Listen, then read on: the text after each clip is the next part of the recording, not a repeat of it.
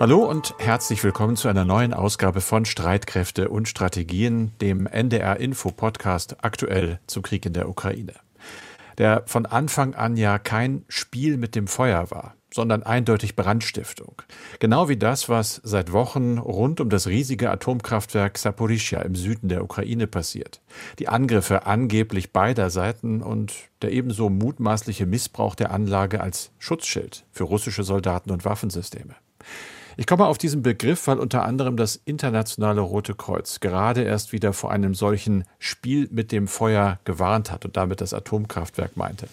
Aber auch da wird eben nicht gespielt, sondern es wird geschossen und es wird gebombt. Und es geht ja auch nicht um normales Feuer, sondern es geht um Kernspaltung, um tödliche Strahlung, um die Angst der Menschen vor einem neuen Supergau, so wie damals 1986 in Tschernobyl.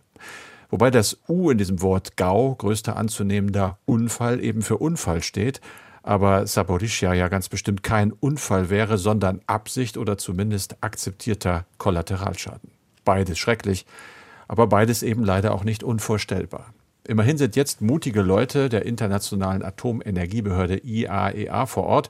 Sie haben sich mit dem Behördenchef Rafael Grossi einen ersten Überblick verschafft und das, was der hinterher gesagt hat, das klingt alarmierend. Ich war, bin und bleibe besorgt, bis wir eine stabilere, überschaubarere Situation haben. Es ist offensichtlich, dass die Anlage mehrmals beschädigt worden ist. Aus Versehen oder Absicht können wir nicht sagen. Aber das darf nicht wieder vorkommen. Was auch immer Sie sagen und über diesen Krieg denken, das ist etwas, das einfach nicht passieren darf. Deshalb versuchen wir bestimmte Mechanismen einzurichten und unsere Leute hier zu lassen, um die Lage hier zu verbessern. Wir sprechen in diesem Podcast über das, was wir im Moment über die Inspektion des Kraftwerkes wissen und wie es damit wohl weitergeht. Dazu sprechen wir über die ukrainische Offensive im Süden und über Berichte, in denen es um amerikanische Hilfe bei der Vorbereitung dieser Offensive geht. Im Schwerpunkt dann über die deutsche Rüstungsindustrie, die als Folge des Krieges aufgrund sprunghaft gestiegener Nachfrage eigentlich viel mehr produzieren könnte. Die Frage ist nur, kann sie das auch? Wir, das sind die gewohnte Crew, also Andreas Flocken, der sicherheitspolitische Experte von NDR Info und ich, Carsten Schmiester aus der Aktuellredaktion. Es ist Freitag, der 2. September. Das Gespräch zeichnen wir auf um 16 Uhr. Andreas von der Offensive war schon kurz die Rede, seit Tagen ist eigentlich davon die Rede, aber wir reden wesentlich mehr drüber, als dass wir darüber wissen. Und das ist immer noch so, oder? Genau, so ist es. Wir wissen, dass es eine Offensive ist im Großraum Cherson, aber es ist eine, ich sag mal, stille Offensive, denn es werden praktisch keine Informationen von Seiten der ukrainischen Führung dazu herausgegeben. Anders als sonst dürfen auch keine Journalisten sich in diesem Gebiet aufhalten. Und wenn man mal versucht, die wenigen Puzzlesteine etwas zusammenzutragen, dann kann man vielleicht vielleicht Folgendes sagen. Es hat an einigen Stellen wohl Durchbrüche von ukrainischen Einheiten gegeben. Wie tief diese aber gewesen sind und ob der Raum auch gehalten wird, das wissen wir nicht. Denn wir hatten ja bereits am Mittwoch gesagt, dass die russischen Streitkräfte mindestens noch eine zweite Verteidigungslinie in den von ihnen kontrollierten Gebieten errichtet haben. Aber das Problem der Offensive ist, dass die ukrainischen Truppen angreifen ohne klar dem Gegner überlegen zu sein. Denn normalerweise gibt es beim Militär den Grundsatz, ein Angriff hat nur bei mindestens dreifacher Überlegenheit Aussicht auf Erfolg. Und in der Region Cherson kann man wohl eher von einer Parität zwischen den ukrainischen und russischen Kräften sprechen, wobei die russischen Verbände vom Material her sogar noch überlegen sind. Und natürlich kann man aber auch an bestimmten Punkten eine, ich sag mal, lokale Überlegenheit schaffen. Zum Beispiel, wenn man eine gegnerische Kompanie, die sich am Rande einer Ortschaft verschanzt hat, angreift, dann macht man das möglicherweise mit drei oder vier Kompanien, dann hat man diese Überlegenheit. Und es ist davon auszugehen, dass das dort auch so geschehen ist, wo es zu Durchbrüchen gekommen ist. Allerdings muss man auch davon ausgehen, dass es bei dieser ukrainischen Offensive bestenfalls sporadisch zu einem sogenannten Gefecht verbundener Waffen gekommen ist. Also das Zusammenwirken von Luftstreitkräften, Artillerie und gepanzerten Verbänden. Denn dazu fehlen einfach auf ukrainischer Seite die Voraussetzungen. Und hinzu kommt, dass die ukrainischen Verbände vor allem aus Reservisten und Freiwilligen bestehen sollen. Und die haben offenbar keine oder nur eine geringe Kampferfahrung. Das heißt, die Offensive kann scheitern und nicht zu dem erhofften Durchbruch führen. Und das ist wohl auch einer der Gründe, warum die Ukraine bisher kaum Informationen über den Verlauf der Offensive bekannt gibt. Denn wir haben hier nicht die klassischen Voraussetzungen, dass man von einer, ich sag mal, echten Gegenoffensive sprechen kann. Und was vielleicht möglich ist durch diese Offensive oder durch die Vorstöße, darüber haben wir ja bereits im Podcast am Mittwoch gesprochen. Aber du hast es gesagt, ein großes, ja, vielleicht eine riskante Operation auf jeden Fall, das entnehme ich deinen Worten. Warum hat die Ukraine diese Offensive denn vor dem Hintergrund dieses Risikos überhaupt gestartet? Ja, ich finde, da muss man vermutlich den Zusammenhang sehen, denn seit Wochen und sogar schon seit Monaten ist ja immer wieder von Kiew äh, zu hören, es werde eine Gegenoffensive geben und es war ja sogar von einer Gegenoffensive bereits im Juni, Juli äh, die Rede und sie war erwartet worden und dann spricht ja Zelensky auch immer öfter von einer Rückeroberung der Krim, was aber mit den gegenwärtigen militärischen Fähigkeiten praktisch gar nicht möglich sein wird. Also die ukrainische Regierung hat sich damit selbst unter Druck gesetzt. Außerdem will man ja eine Entscheidung noch möglichst vor dem Winter erzwingen, was ebenfalls in meinen Augen unrealistisch ist, denn die Ukraine hat kein Interesse, dass sich dieser Krieg in die Länge zieht. Ein langwieriger Krieg nützt vor allem Russland, weil das Interesse am Kriegsgeschehen bei den westlichen Unterstützerstaaten dann auf diese Weise nachlassen könnte, denn dann würde der jetzige Zustand eingefroren wie nach 2014 beispielsweise im Donbass. Das aber möchte insbesondere Zelensky offenbar auf jeden Fall verhindern. Daher ist auch davon auszugehen, so würde ich das zumindest sehen, dass vor allem der Präsident auf eine Gegenoffensive gedrängt hat. Nicht zuletzt, weil es in den USA ja im November Kongresswahlen gibt und danach könnte es mit der breiten Unterstützung aus Washington durchaus vorbei sein, wenn sich Biden Biden noch erheblich mehr auf die Innenpolitik konzentrieren müsse. Also man kann daher davon ausgehen, dass es von der Politik in Kiew ziemlichen Druck gab, auf die Militärführung die angekündigte Offensive endlich zu beginnen. Allerdings weiß das Militär natürlich am besten, dass die militärischen Fähigkeiten nur sehr begrenzt sind, denn die ukrainischen Streitkräfte sind bisher noch nicht so aufgerüstet worden, dass sie große raumgreifende Operationen durchführen können. Trotzdem aber jetzt diese Offensive, die aber nicht ohne Risiken ist. Allerdings konzentrieren sich ja die ukrainischen Streitkräfte auch weiterhin darauf, russische Nachschub- und Verbindungslinien anzugreifen mit den vom Westen gelieferten Mehrfachraketenwerfern. Dieses Vorgehen hat in der Tat große Auswirkungen auf die Operationen der russischen Streitkräfte. Allerdings kann man dadurch die russischen Streitkräfte nicht kurzfristig bezwingen und zurückdrängen. Das dauert und braucht Zeit, aber diese Zeit hat die Ukraine eigentlich nicht und geht deshalb also ein relativ hohes Risiko ein. Sie wird aber ja unterstützt, auch von den USA noch. Wir stehen ja vor den Wahlen, die du angesprochen hast. Und da liest man jetzt, dass die Hilfe der USA sich eben nicht nur auf Waffen beschränkt hat, sondern wohl auch auf ganz konkrete Vorbereitungshilfe, was diese Offensive angeht. Ja, das muss man sagen. Äh, eine Offensive wird natürlich immer von langer Hand vorbereitet. Und hierbei sind offenbar auch diverse Szenarien durchgespielt worden. Und zwar mit Unterstützung der US-Streitkräfte. Der US-Fernsehsender CNN berichtet, dass es Simulationen gegeben hat, sogenannte Wargames.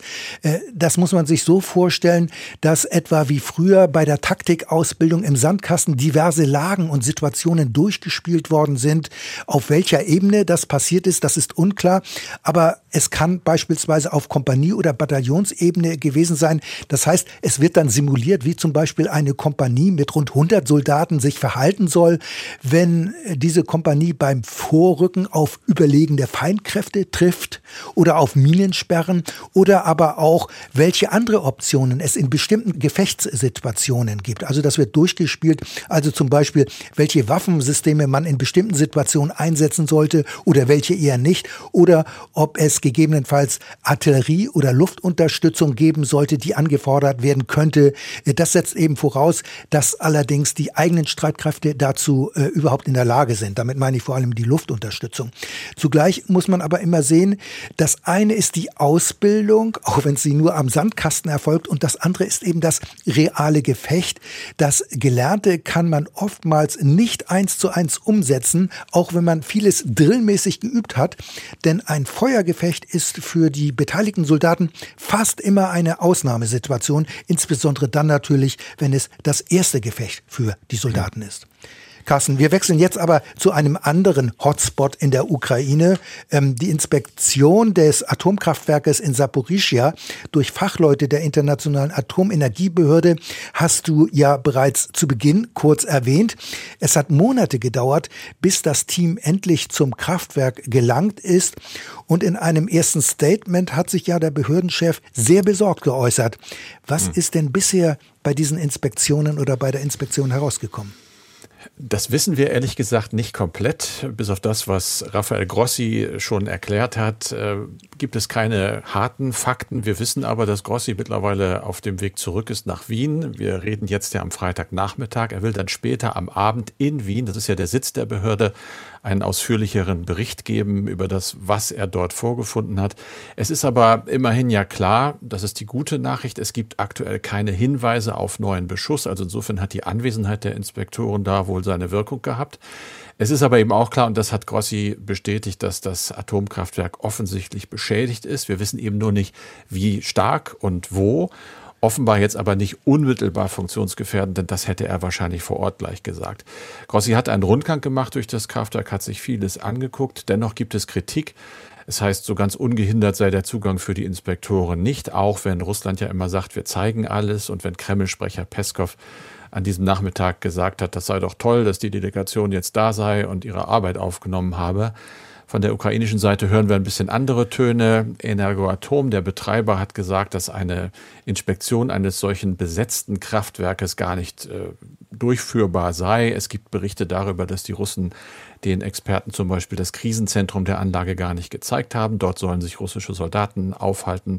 Man hat dann wohl auch versucht, Militärfahrzeuge, die irgendwo in den großen Maschinenräumen stehen, als ganz andere Fahrzeuge den Inspektoren zu präsentieren. Ich denke nicht, dass die auf so simple Tricks reinfallen, aber wir wissen erst äh, später, was deren offizielle Schlüsse sind.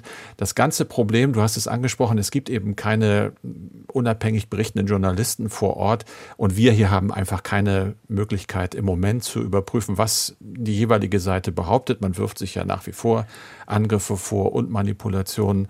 Da müssen wir also einfach abwarten. Beunruhigend ist allerdings, und das hören wir über unsere Korrespondenten, die wiederum Kontakt haben mit ukrainischen Journalisten, dass es wohl in der Umgebung dieses Kraftwerks, also in der Stadt Enerhodar, wo die Menschen wohnen, schlimme Zustände geben soll. Die trauen sich nicht mehr auf die Straße, weil sie von russischen Soldaten bedroht werden. Menschen würden dort gefoltert, geschlagen. Einige seien verschwunden. Im AKW würde mit Waffen rumgefuchtelt, da würden Mitarbeiter bedroht. Frauen sollen vergewaltigt worden sein. Es wird vermutlich äh, ja, ein harter Bericht, den wir da später hören werden von Herrn Grossi. IAEA-Chef Rossi will ja, dass zumindest einige seiner Leute dauerhaft bleiben. Wie haben hm. denn beide Seiten darauf reagiert? Es sieht wohl so aus, als ob das wirklich durchkäme. Beide Seiten sagen erstmal nicht kategorisch nein. Was wir hören, ist, dass daran gedacht ist, dass zwei Inspektoren der Behörde, zumindest sagt die russische Seite, dass dauerhaft in dem Kraftwerk bleiben können. Das äh, berichtet die Nachrichtenagentur RIA und die beruft sich auf einen russischen Botschafter in Wien. Also vermutlich dauerhafte Präsenz, ja. Mal gucken, inwieweit das die Lage dort etwas sicherer macht. Ja, das AKW wird uns sicher noch weiter beschäftigen. Wir mhm. wollen jetzt auf die Rüstungsindustrie schauen, denn diese Branche ist ja zurzeit hochgefragt. Deutschland will weitere Waffen im Wert von mehr als 500 Millionen Euro an die Ukraine liefern, neben Flugabwehrsystemen auch Bergepanzer und Geräte zur Drohnenabwehr. Aber kann die Industrie all diese Wünsche auch erfüllen? Dieser Frage ist unser Kollege Alex Drost nachgegangen, denn die deutsche Rüstungsindustrie hat sehr begrenzte Kapazitäten, Carsten. Das hat sie. Die Rüstungsindustrie ist offenbar noch nicht richtig darauf vorbereitet, die eigenen Streitkräfte zum Beispiel, wie von der Politik ja gewünscht, auszurüsten. So sieht es jedenfalls Wolfgang Richter. Das ist ein ehemaliger Oberst der Bundeswehr, arbeitet jetzt bei der Stiftung Wissenschaft und Politik. Er hat sich kürzlich im ZDF geäußert und hat gesagt, dass weder die europäische noch die deutsche Industrie aktuell auf Kriegsproduktion eingestellt sei. Das sei ein Dilemma Denn aktuell würden nicht nur die Ukraine, sondern auch, wie es heißt, die unterversorgten NATO-Streitkräfte und die Bundeswehr zeitgleich dringend Rüstungsgüter benötigen. Aber die Produktionskapazitäten der Industrie sind halt begrenzt. Aber es gibt ja, wie du sagst, eine große Nachfrage. Das war ja vor dem Ukraine-Krieg ganz anders. Und es ist ja unter anderem in Deutschland das 100 Milliarden Euro Sondervermögen aufgelegt worden. Das heißt, eigentlich müsste doch die Rüstungsindustrie alles tun, um ihre Rüstungskapazitäten zu erweitern und auszubauen, oder? Ja, aber auch in der Branche gilt, glaube ich, Vorsicht ist die Mutter der Porzellankiste. Bloße Ankündigungen sind eben bloße Ankündigungen. Das bringt die Industrie noch nicht leicht dazu, Geld zu investieren. Das sind ja keine staatlichen Unternehmen, sondern die funktionieren privatwirtschaftlich. Es sind Konzerne. Und wenn keine unterschriebenen Aufträge da sind, dann gibt es erstmal große Hemmungen, große Dinge in Bewegung zu setzen. Abgesehen davon geht ja auch nicht jeder Euro dieses Sondervermögens in die deutsche Industrie. Wir wissen, dass von dem Geld zum Beispiel F-35 Kampfjets in den USA geordert werden sollen. Dieses Geld landet also schon mal auf der anderen Seite vom Teich und deswegen wird die deutsche Industrie sich vermutlich erstmal zurückhalten mit neuen Produktionskapazitäten. Also die Rüstungsindustrie wartet noch auf Aufträge und würde erst dann beginnen, ihre Produktionskapazitäten zu erweitern. Aber die Unternehmen könnten doch noch andere Waffensysteme herstellen, und zwar für die Ukraine. Kiew will ja 100 Panzerhaubitzen 2000 kaufen und dieses Vorhaben ist ja bereits in Berlin abgenickt worden. Das stimmt, aber ein einziger Auftrag für ein einziges Produkt, das reicht der Industrie nicht als Motivation, die Produktion umfassend auszuweiten und viel Geld zu investieren. Außerdem brauche die deutsche Industrie langfristige Perspektiven und Planungssicherheit. Das sagt Christian Mölling, der Forschungsdirektor bei der Gesellschaft für Auswärtige Politik.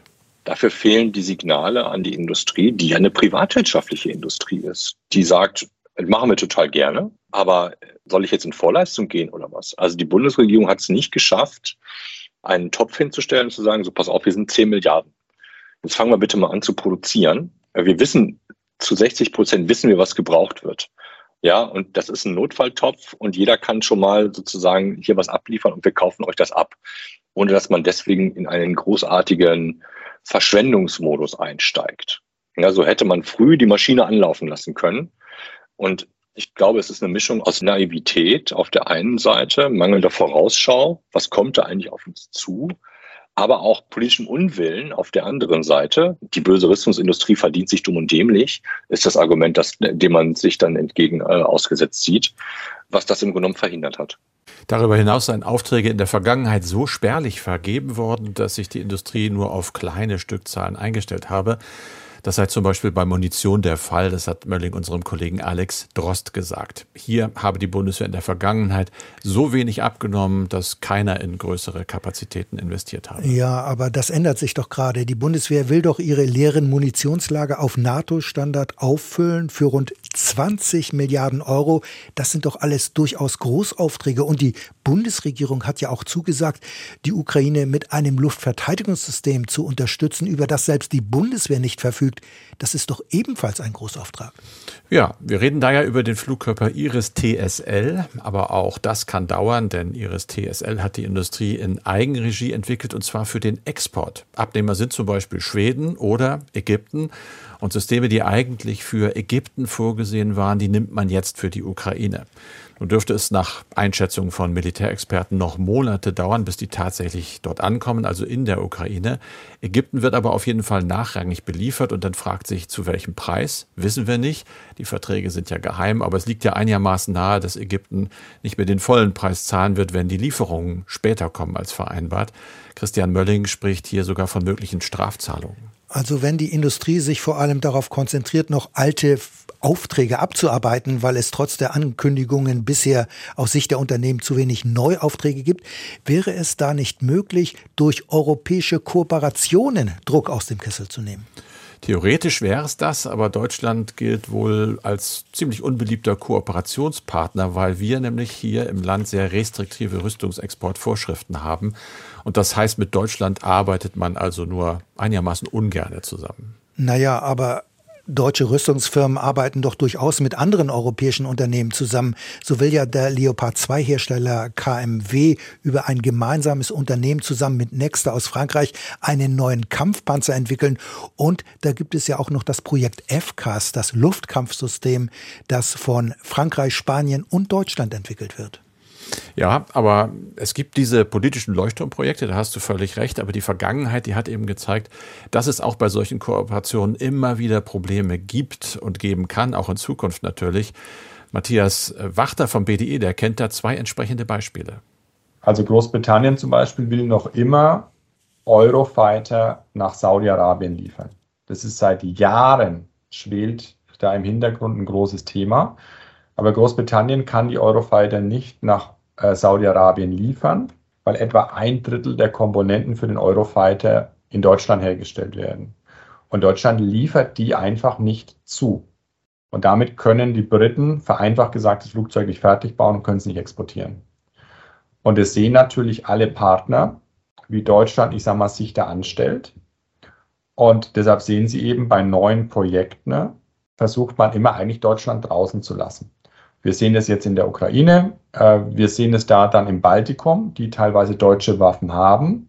Die baltischen Staaten, die zum Teil die abgeben wollten äh, an die Ukraine, was Deutschland dann untersagt hat am Beginn des Krieges. Ja. Und Kooperation mit Deutschland beinhaltet immer ein Restrisiko.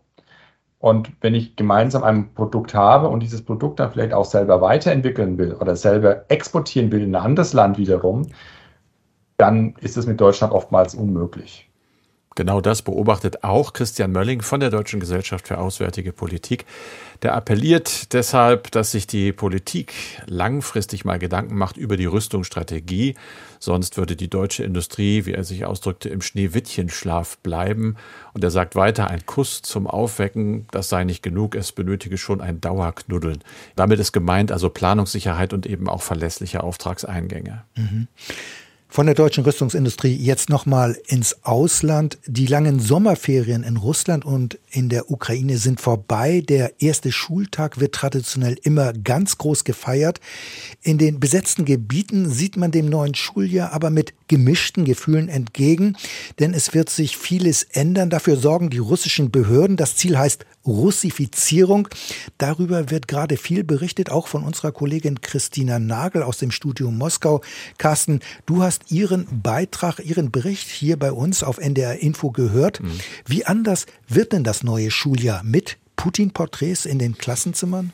Ja, mit diesen Porträts in den Klassenzimmern und dann weiß man ja auch schon, wo es lang geht. Es wird noch ukrainisch unterrichtet, das stimmt, aber ansonsten ist es völlig umgeschaltet worden auf russische Lerninhalte, auf Standards, auf Geflogenheiten. Die Schüler haben zwar noch ihre Schuluniformen an, aber ansonsten weiß keiner so wirklich, was jetzt auf sie zukommt. Das gilt auch für die älteren Klassen. Es gelten eben äh, jetzt russische Bildungsstandards. Russische Medien berichten, dass mehr als 500 Lehrerinnen und Lehrer aus Russland in die Ukraine gebracht worden sind, um dort ja, diese Russifizierung auch durchzusetzen.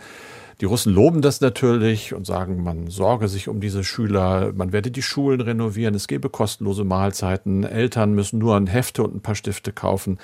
Der Rest kommt vom Staat. Es gibt sogar Geld für Eltern, die ihre Kinder in die Schule schicken. Ich habe das mal umgerechnet, etwa 160 Euro, 10.000 Rubel. Aber viele sehen das eben als Log-Angebote. Man weiß natürlich, was der Hintergrund ist. Das heißt, da soll eine Kultur ausgelöscht werden. Das ist ja auch die offizielle Doktrin. Das war der Ansatz. Äh, und viele Eltern haben es durchschaut. Das Problem ist einfach, was machen sie jetzt? Da wird in dem Beitrag äh, das Beispiel einer Mutter genannt, die gesagt hat, ja, erstmal schicke ich meine Tochter dahin, aber im Prinzip kann ich das nicht verantworten, äh, sie sozusagen in die Hände unserer Besatzer zu geben. Der Plan, den diese Frau hat, und das haben wahrscheinlich viele andere auch, ist so schnell wie möglich den Wohnort verlassen und einfach sich aus diesen besetzten Gebieten zurückzuziehen. Andreas, eine Mail schaffen wir noch in diesem Podcast, und zwar stammt diese Mail von Markus Körner.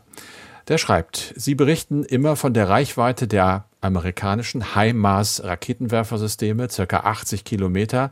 Da ich mich mit Waffensystemen nicht gut auskenne, können Sie dies mal in Relation zu anderen Systemen stellen. Wie groß ist die Reichweite der, in Anführungsstrichen, normalen Artillerie der Ukraine und der Russen oder des deutschen Mars-Systems? Ja, also die Reichweiten der Artilleriesysteme sind je nach Geschütz sehr unterschiedlich. Nun können wir hier nicht alle Waffensysteme durchgehen, aber die Annahme ist, dass die normalen Artilleriegeschütze der Ukraine und auch der Russen grob rund 20 Kilometer weit schießen können.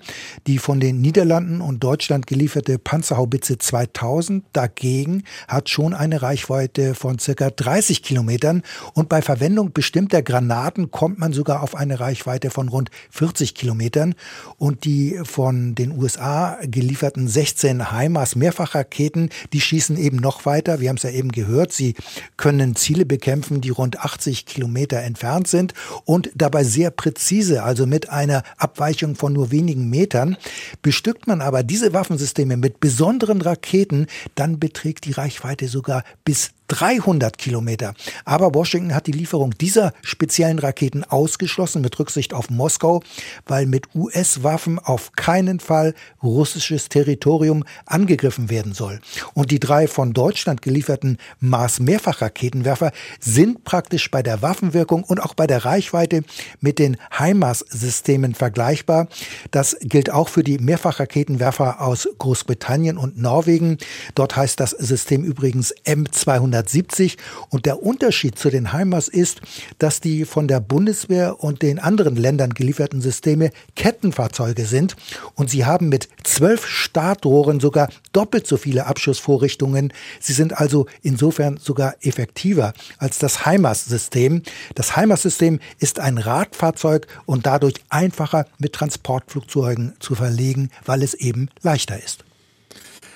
So viel dazu und so viel für diesen Podcast. Wie immer noch unsere E-Mail-Adresse. Wir freuen uns über Ihre Gedanken und Ihre Fragen. Eure natürlich auch. Streitkräfte mit AE, streitkräfte.ndr.de. Das ist die Adresse. Und das war's für diesen Podcast. Wie immer mit Andreas Flocken und Carsten Schmiester. Wir beide sind dann am Montag mit der nächsten Ausgabe für Sie und für euch wieder da, online ab 17.30 Uhr. Und ganz zum Schluss noch eine Podcast-Empfehlung.